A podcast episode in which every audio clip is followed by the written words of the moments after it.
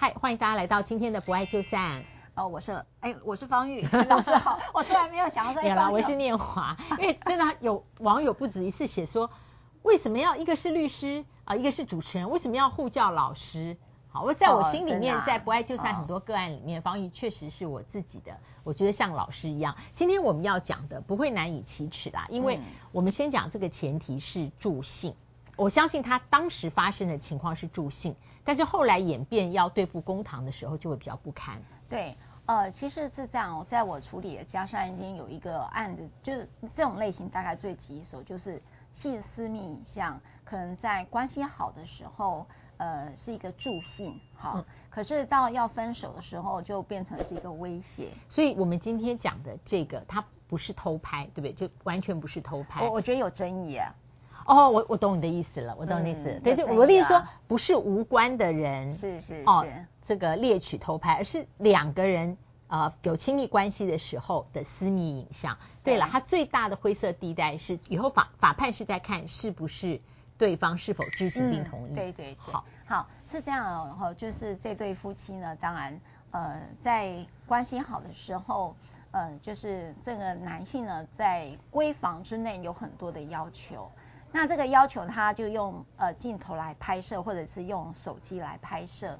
那其实这个女性呢，就是说我讲说这边是有个灰色地带，是其实老婆是不舒服的。他后来后来有讲，对，就是他呃，就是当事人都说这是一个很不舒服的过程，因为没有安全感嘛。嗯，好，你可能觉得助兴，但是其实呃，这不是一个他熟悉的裸露的状态。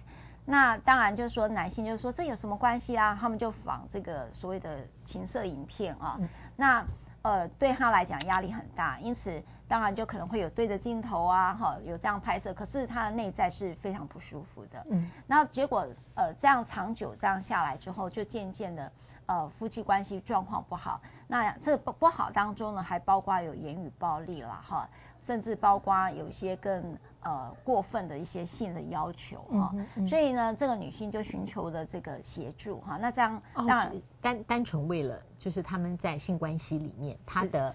被勉强，一而再，再而三的被被勉强。对，嗯。然后当时呃，他说他想要离婚，然后我说这个绝对是构成了离婚的理由了哈，因为呃，性自主权不会因为有个结婚就变成视为同意。嗯。夫妻之间还是有性侵害的告诉我哈，嗯哈。所以呢，我就跟他讲说这个是可以离婚的。结果，但是这位女性呢？她说：“可是我非常害怕，因为她手中握有我很多的性私密，她不希望那些变成呈堂公物。是，嗯，那她也很担心这些放在手机的东西一传出去就给她朋友了，所以他非常非常的焦虑跟呃，应该讲恐惧了哈。所以呃，当时我们就直接呃，就是告妨害秘密罪哈，然后就进去搜索扣押这个电脑，嗯，那确实也扣了非常多的所谓的性私密影像。”也就是说，他先生并不是在今天晚上之后就把它销毁了，不是？没有，没有。好、嗯，后来就有搜索也扣押住了。嗯、那扣押住了之后呢，当然就变成了一个法律上的证据。不过很可惜的是，呃，因为有些镜头是对，呃，就是看得到这个女性是对着镜头的，就是那代表知情吗？对，知情也、哦、呃被呃可能也被这个法律哈、呃、评价成同意。嗯，好，所以当时的妨害，因为那时候，呃，当然也很多的副团的一个协助下，有这个所谓的增加了刑法的修正案，到时候我们等一下再讲。所以呢，在妨害秘密罪这一件事情，因为当时我们都用妨害秘密罪来处理，嗯、如果他散布给别人，我们当然就有所谓的公然猥亵物嘛，散布公猥亵物品罪。嗯、可是呢，他是其实是先生持有而已。那因此我们是用的是妨害秘密罪，嗯、那只是因为他对着镜头，所以后来不起诉。不过呢，最后我们还是用离婚收场了。好，请问这个离婚后来不是协议了吗？不是法判判决离婚，判决离婚。嗯、也就是说在，呃律师的法律的观点里面，依旧认为，呃，他做这个行为虽然没有起诉，嗯、但事实上在婚姻关系里面，呃，是太太不堪承受的胁迫和压力。是的，是的。哦、呃，那我们先看法律，然后再来，嗯，好。呃，刚才我们在讲这个妨害秘密罪哦，这边就是提到、嗯、没有经过他人的同意，好，三一九条之一，无故以照相跟录影、电磁记录或其他科技方法摄入性影像者，处三年以下有期徒刑，有没有哈？这个就是一个呃目前法律的因应这个性私密影像外泄的问题所增加的法律哈，所以啊、呃，因为我们这样同时有 p a c k a s e 所以我就把这个文字念清楚了。而且这个法律落地并不限于说啊，你的关系如果是呃法律的夫妻关系就不适用了，并没有。对，对，好，那。呃，刚才起，哎，刚才老师我已经忘记在广告，呃，在前面休息时间讲，就是说，听说有人呃把这些性私密影像就 PO 给呃，有一个架设在国外的网站，然后那个网站里面充满了蛮多的，就是男性要报复分手女友的，他可能是被分手、嗯、哦，那报复分手女友就把这个私密的影像，然后就放到这个网站上，听说台湾男性。呃，有一些人这样做，是是是，嗯嗯嗯，好，那所以呢，这边有个第二项，意图盈利供给呃供给这个场所、工具或设备，便利他人做这个行为的话，处五年以下有期徒刑，并科五十万以下的罚金哦。嗯嗯，所以呢，目前法律是呃针对这样的情形是有规定。第二个呢，呃，我们也有一个呃性影像处理中心，各位可以去 Google 一下，就是说。呃，卫福部针对这样的一个情形，已经有做服务方案了。那像我们的儿少权心会，我们有个全新创伤复原中心哦，呃，全国各地大概有六个哈。那我自己的儿少全心会也有一个这样的创伤服务中心，针对性私密影像呃的被害者也有提供服务的。嗯嗯嗯。所以呃，我想说，这一个情形或是感觉在亲密性关系当中被摄入。当时，呃，没有拒绝，但是其实心里面承受很大的被胁迫压力的，在你的个案里或你知道的需要求助的，并不是我们讲的罕见的案例，那不罕见。而且我我刚才讲的那个已经是，嗯、呃。修剪再修剪了，其实那个过程其实是蛮残忍的。你的意思说，它其实有牵涉，有点像是在性里面的暴力行为。对，嗯，而且那种暴力方式是超乎我们一般的女性可忍受的范围。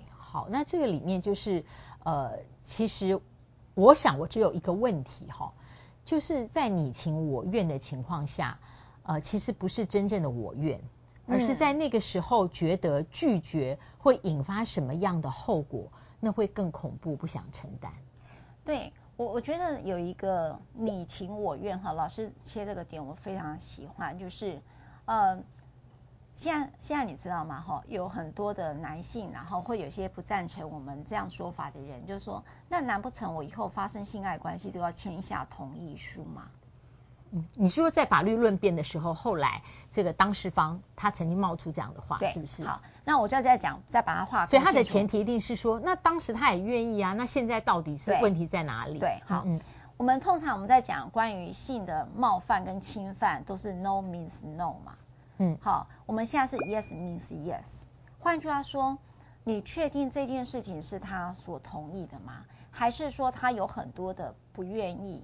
然后因为那个情境，被迫半推半就的同意了这件事。好，所以意思是说，在一个这么亲密的时刻的时候，呃，其实亲密性这个事情应该包括身心里，在那么亲密的时刻的时候，呃，你愿意亲密接触的只是 physically，可是你的心情上跟你的眼光上没有注意到对方，没有那么亲密的注意到对方，这个时候。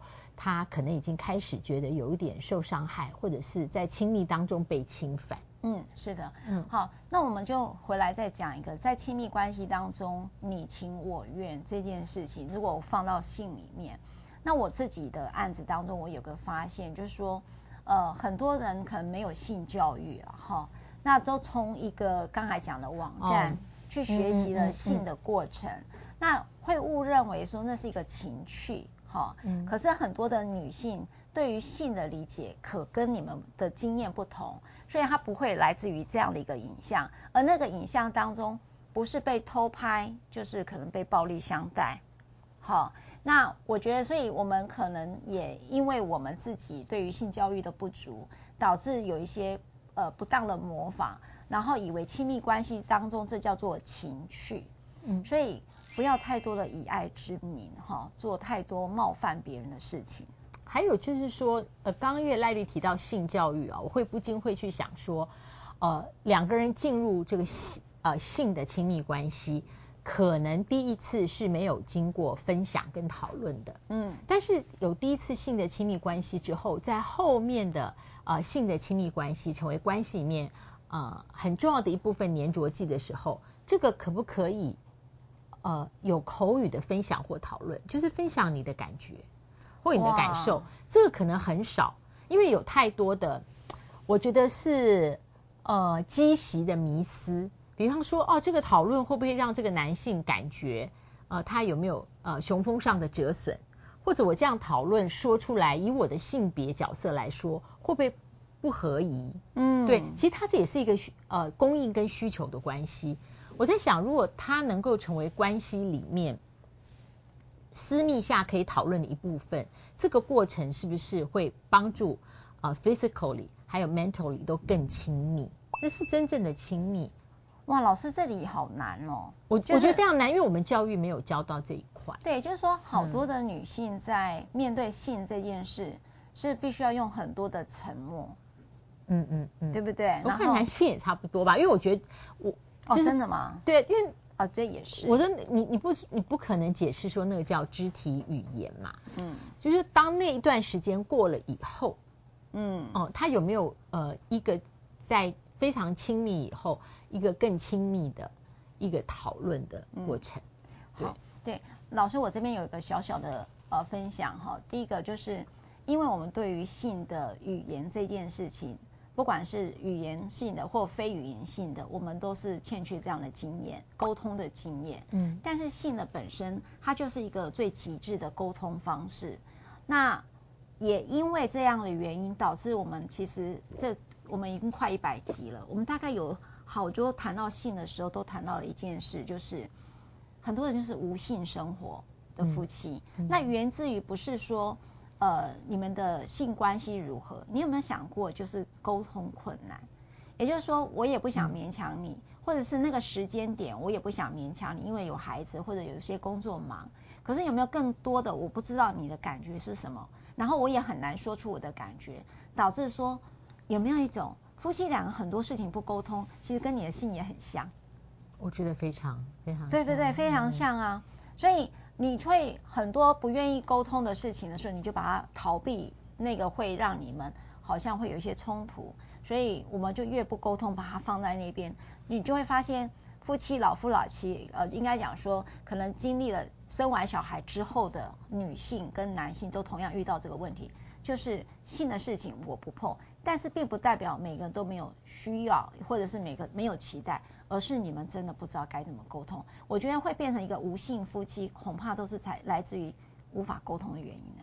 嗯，或者是说，呃，当我发现我们两个的彼此的期待有落差，或是表现出来的有落差的时候。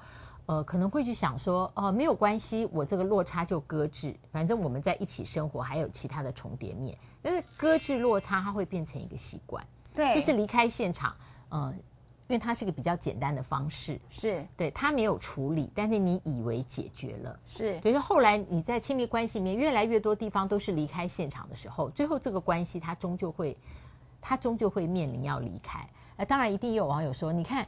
这个节目每次都会岔题，不是岔题啦，是我们从另外一个角度看问题。没有，那个是真的延 延伸。我我一说，很多事情就是要你去延伸思考。你的不沟通，很多事情，孩子的事不沟通，你爸妈的事不沟通，其实性不沟通也是一件很，我我觉得很常见的。我觉得那是最最最寻常的，最寻常。所以刚刚在讲到说，在性行为的时候，呃，用摄录、拍照、录影来助兴。那我觉得，因为我刚刚第一个问题，我觉得可不可以在结束时候跟对方要求？那会不会变成一个肢体的冲突呢？这不是不可能哦。在刚刚那么亲密水乳交融之后，如果你请他把手机拿来，立刻 delete 掉，那会不会变成一个肢体上的抢夺？你听起来很像一个荒谬剧，但是我觉得至少要提出，就是也许当下在那个情境气氛下面，呃，因为种种的理由，自己不愿意提出。但是结束了以后，呃，even 当下很愉悦，但结束了以后，呃，是不是可以提出把它 delete？有啊，我经常听到男性说有 delete 掉，然后他老婆都会跟我讲，我真的不确定他有没有删掉。嗯，因为你就知道他有多不安了啦，哈。嗯嗯。所以呃，我我要讲就是说，呃，性私密影像，我觉得呃，可能很多的女性啊，我不太知道男性的想象啦。很多女性其实通通常都是不愿意，因为没有安全感。好，所以今天在这个法律的个案里面，呃跟方玉聊到了，就是在这个事情里面，从什么角度去看那个你情我愿的我愿，其实是承受极大压力下面的勉强同意。嗯嗯，那怎么样的在关系里面去看这个压力？呃，有没有什么方式可以去把它处理掉？嗯，确实，嗯，我还是认为不自在的愿意都是假的哈。嗯，我们认为说所有的同意都要知情同意，所谓的知情同意是指你留下这些私密影像，你要做什么用？嗯，我觉得女性最害怕的是你要拿来做什么用，不然为什么需要这个东西呢？因为我都在你身边呢。好，不爱就散，不要忘了按赞、分享、开启小铃铛，拜拜，我们下次再会。